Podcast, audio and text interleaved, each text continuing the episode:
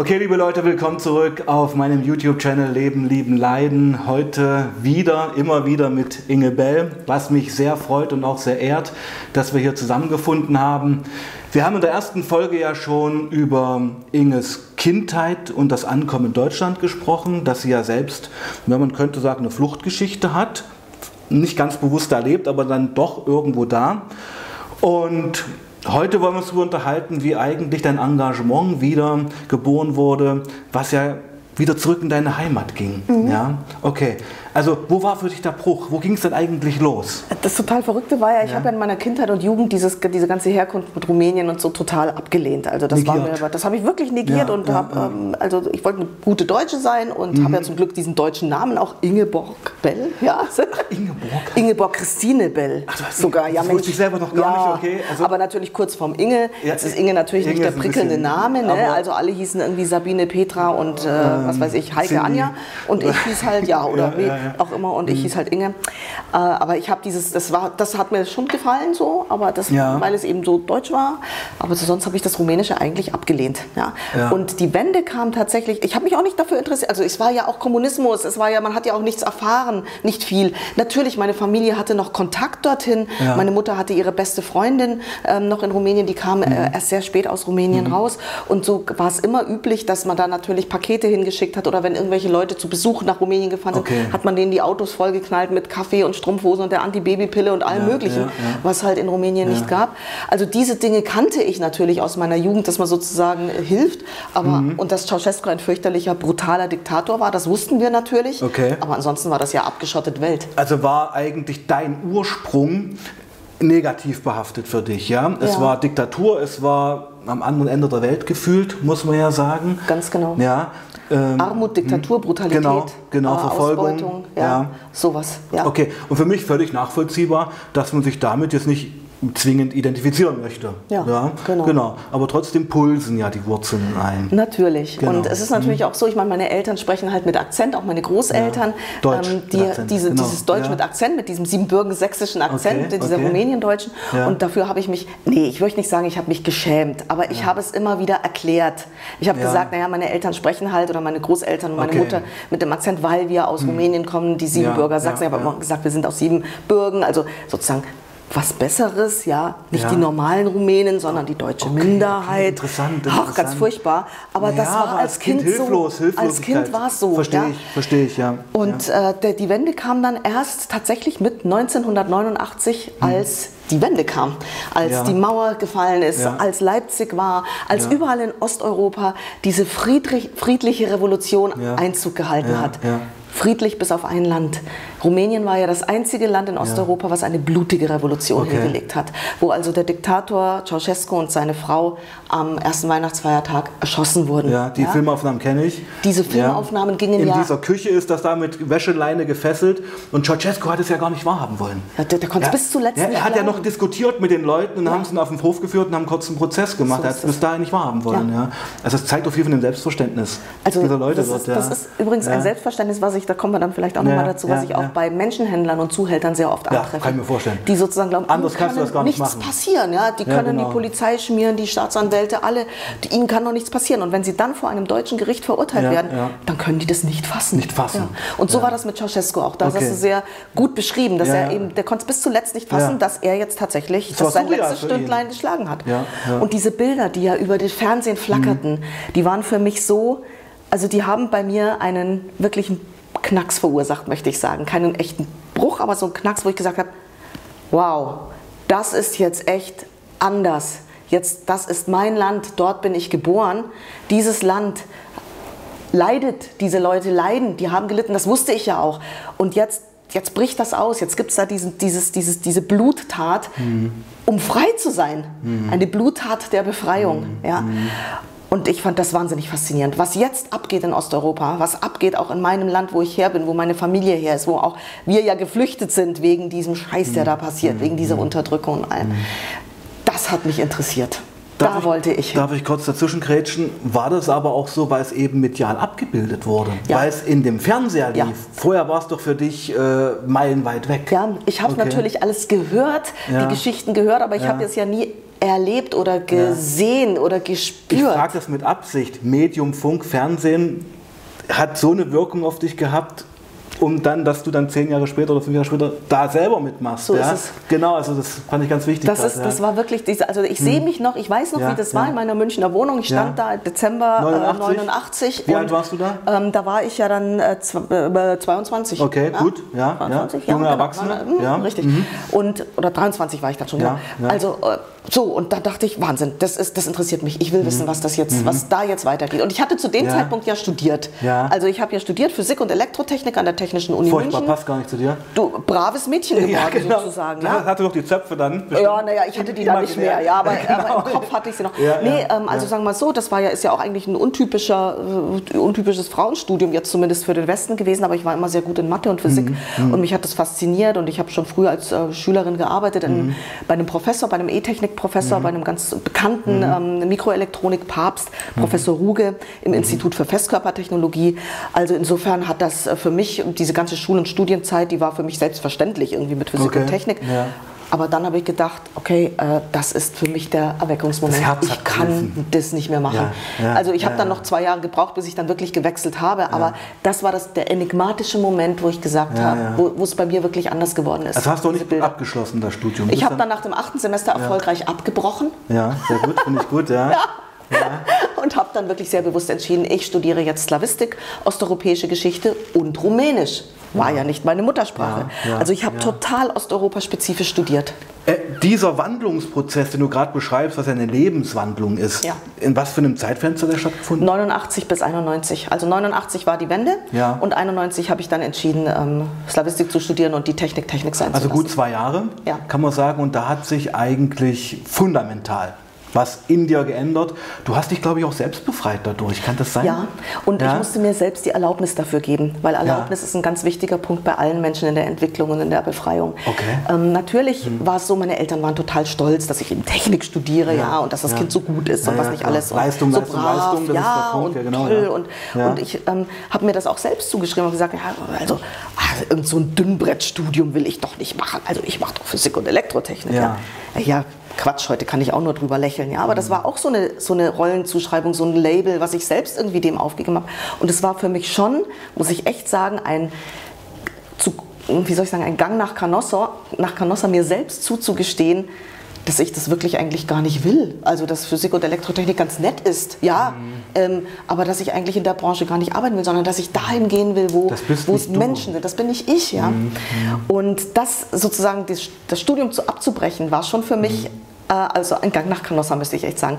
Und es ist mir auch, also meine Eltern haben mir gar keine Vorwürfe für nichts gemacht. Die haben gesagt, Kind, wir haben volles Vertrauen zu dir. Was immer du machen willst, mach, so wie das immer war. Also war der Konflikt mit dem Studienabbruch War mein eigener. Dein eigener? War mein eigener. Okay. War wirklich Jetzt, mein eigener. war das die Frage, ja, ja okay, genau. gut. Deine Eltern haben da keine Drohkulisse aufgebaut oder irgendwelche Konsequenzen angedroht, sondern es war die Verabschiedung der jungen Inge Bell. So ist es. Es war ja. das Erwachsenwerden. Ja, ja. Ich muss auch noch sagen, wer mir auch dabei geholfen hat, war mein damaliger Mann. Das war mein erster Mann. Hm. Der hatte auch Elektrotechnik studiert. Wir haben uns hm. auch im Studium kennengelernt. Hm. Und ähm, der, der hat gesagt, Inge, mach doch, was du willst. Es reicht doch, wenn einer bei uns diesen Scheiß macht. Hm. das sagt er wörtlich. Und dafür bin ich ihm wirklich dankbar. Weil äh, er hat ja genauso gut sagen können, ja, mach doch weiter und du bist doch hm. gut und was nicht. Hm. Nee, er hat gesagt wirklich, mach das, was du willst. Es reicht doch, wenn einer diesen Scheiß macht. Okay. Ja, dafür bin ich Unsere Ehe ist schon lange äh, geschieden. Wir waren nach zehn Jahren mhm. oder nach zwölf Jahren dann irgendwie, äh, haben uns dann getrennt, aber mhm. und haben noch einen guten Kontakt. Ich war ihm dafür dankbar, weil er hat mich bestärkt darin. Das, aber er war nicht der Auslöser. Also der Auslöser war schon ich, dass ich gesagt habe, ich kann diesen Scheiß nicht mehr. Ich hoffe, mir ist niemand böse, aber ich muss, ich muss sehen, was da in Osteuropa ist. Ja, aber ich denke, es ist ganz wichtig, dass eben so ein ähm, intimer Mensch, ein intimer Partner, der der Nächste in deinem Leben damals war, dir auch die Bestätigung dafür gibt, mhm. dich da auch so frei gibt vielleicht ja. so, ja, ja, und sagt, mach, was dein Herz dir sagt. Ja, genau. Weil ich denke, viele Menschen scheitern eben daran, dass sie große Zweifel haben, mhm. dass sie ein Umfeld haben, was sie nicht bestärkt und dann jahrzehntelang unter Frustration leben. Ja. Und das kann auch viel kaputt machen und viel Böses erschaffen. So ist es, ja. weil da ist dann so viel ungelebtes genau, Leben und genau. das wird toxisch. Und also ich rede gerade von CIS-Männern und sowas, ja, solche Geschichten. So. Da interessiert mich nämlich auch immer der Weg von solchen Leuten, genau. weil das sind eigentlich Opfer. Ja, die dann zu Täter werden, wie es auch im Mobbing-Setting ganz oft ist. Ja. Aber gut, wir, Wir greifen jetzt schon wieder vor. Ja, ich freue mich auf unsere nächste Folge. Super. Ja, ja, okay, okay, genau. Also ich habe da schon viele Fragen und einfach auch Themen, die mich da auch massiv interessieren. Aber okay, ähm, ich Frau, noch eine Sache bitte, ergänzen, Entschuldigung. weil du das hm. gerade sagst. Hm. Auch mit diesen Erwartungshaltungen nochmal. Hm. Ähm, ich hatte damals, also was mir was mir auch es schwer gemacht hatte. Ich hatte hm. ja einen Professor, diesen Professor Ruge, der mich sehr hm. gefördert hat. Ja. Der, ah, ich verstehe. Und der hat, äh, der hat gesagt, Mensch, äh, äh, Frau Bell, äh, wir waren immer per, per Sie, also, Frau Bell, Sie werden meine erste, die erste Frau sein, die ich promoviere.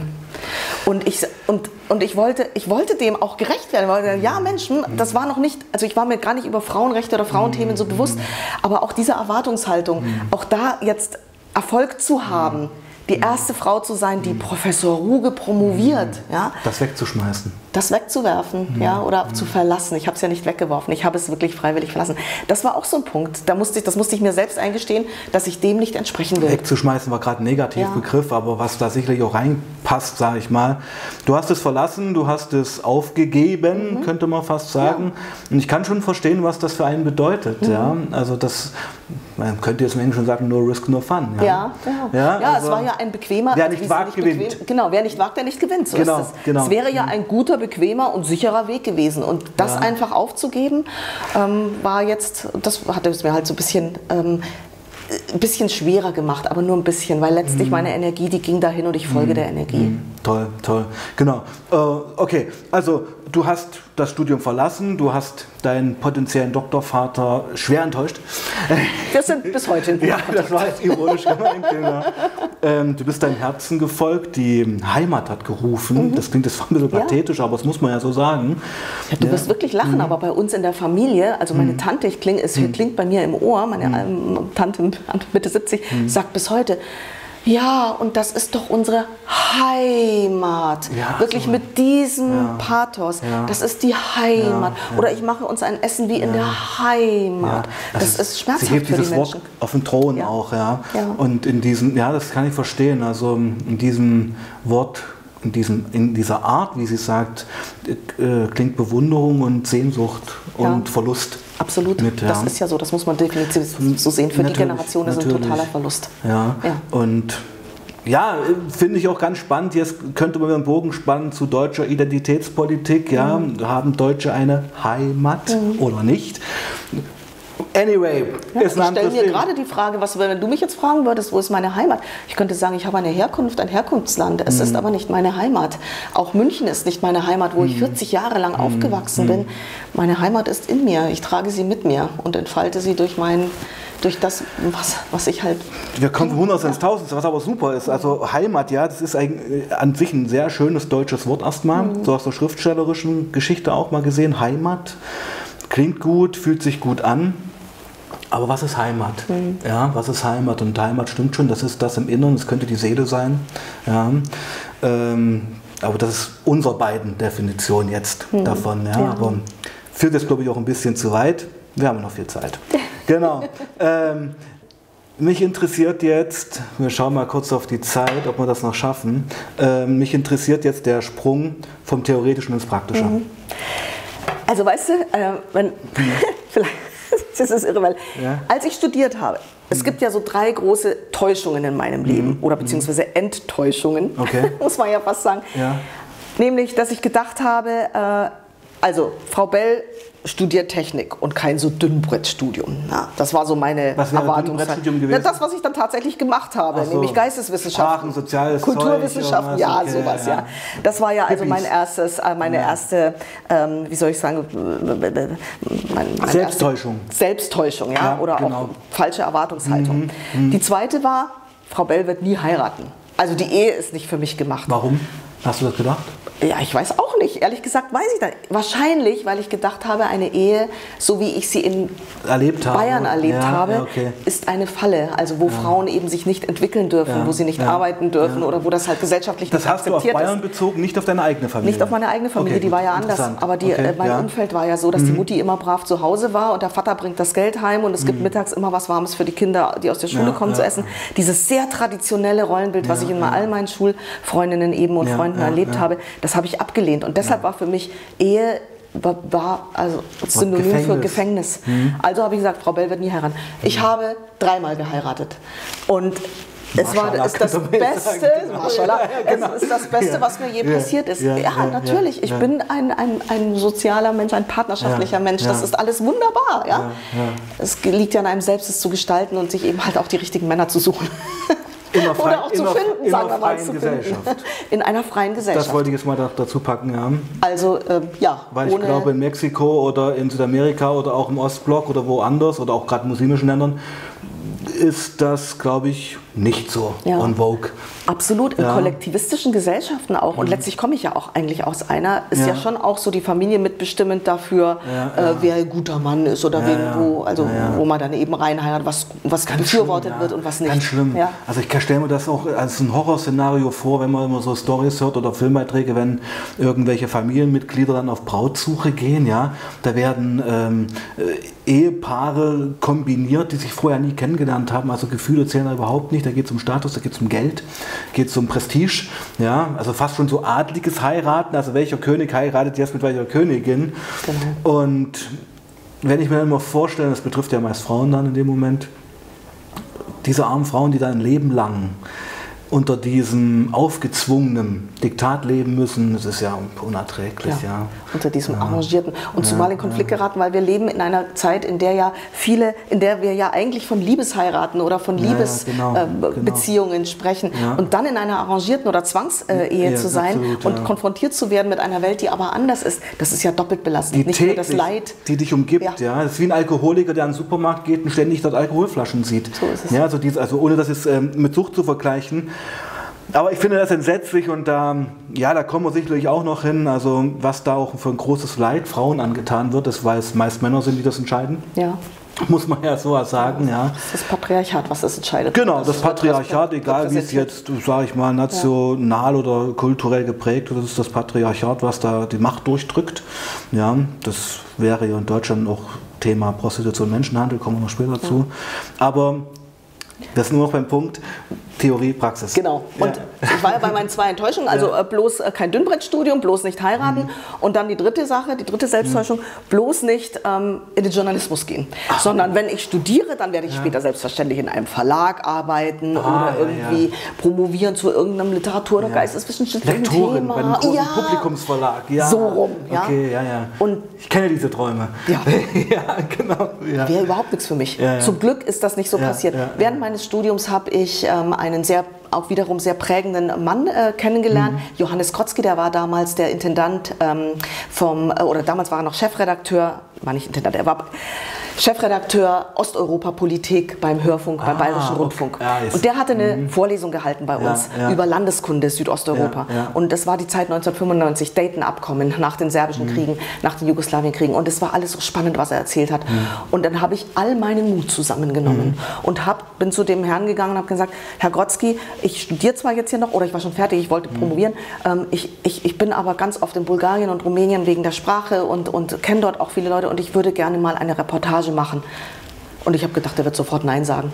Und dann hat er gesagt, ja klar, machen Sie doch. Ich gebe Ihnen mal ein Aufnahmegerät mit und was Sie mitbringen ist gut, dann schauen wir mal, ob es was wird oder nicht. Ich muss kurz mal zwischenfragen. Du warst damals schon in Bulgarien und äh, also in den Ostblockländern, um deine Sprache aufzufrischen. Ja, um die Sprache eben. Also ich habe ja studiert. Da warst du jetzt nicht politisch-journalistisch, sondern du warst. Nein, da war ich noch als Studentin, sprachstudentisch okay, unterwegs, okay, richtig. Also ich war in Rumänien, habe Rumänisch gelernt, ich war in Bulgarien, habe Bulgarisch gelernt okay.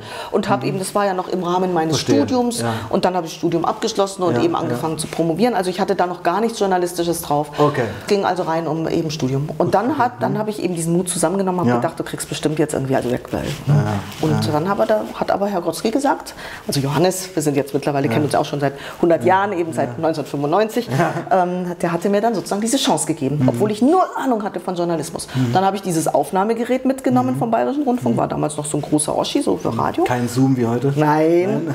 Und habe, also ich weiß, habe so meine ersten journalistischen Anfänge gemacht, eben sozusagen noch während des Studiums. Und dann ging es aber ratzfatz. Dann bin ich also eben runter nach Rumänien und, ein, und meine erste Reportage, die ich mitgebracht habe, war, und das ist, also mit, da kriege ich heute noch Gänsehaut, ja. ähm, da ging es um Siebenbürgen, ja. um die verbliebenen Leute dort, die vor der Frage stehen, ausreisen oder bleiben. Die okay. Siebenbürger Sachsen. Ich habe also meine erste Radioreportage über das Thema gemacht, was mich begleitet, was in meiner Kindheit und mein, was meine ganze Familie geprägt hat. Schicksalshaft. Äh, es war Zufall, ehrlich gesagt, aber eben signifikanter Zufall. Ich hatte auch mehrere andere Reportagen mitgebracht mhm. und ich habe natürlich Blut und Wasser geschwitzt, weil ich habe ohne Ende Materialsammlung gemacht, mhm. was man ja eigentlich als Journalist mhm. gar nicht so tun sollte. Mhm. Mhm. Und hatte dann wirklich stundenweise Material und musste ja. das Ganze dann auf zehn Minuten Reportage zusammenpressen. Das, war das ist immer die Kunst, ja, genau. Ja, ja. Das, das ist äh, Blut, Schweiß und Tränen, so lernt man dann genau, Journalismus genau, by doing.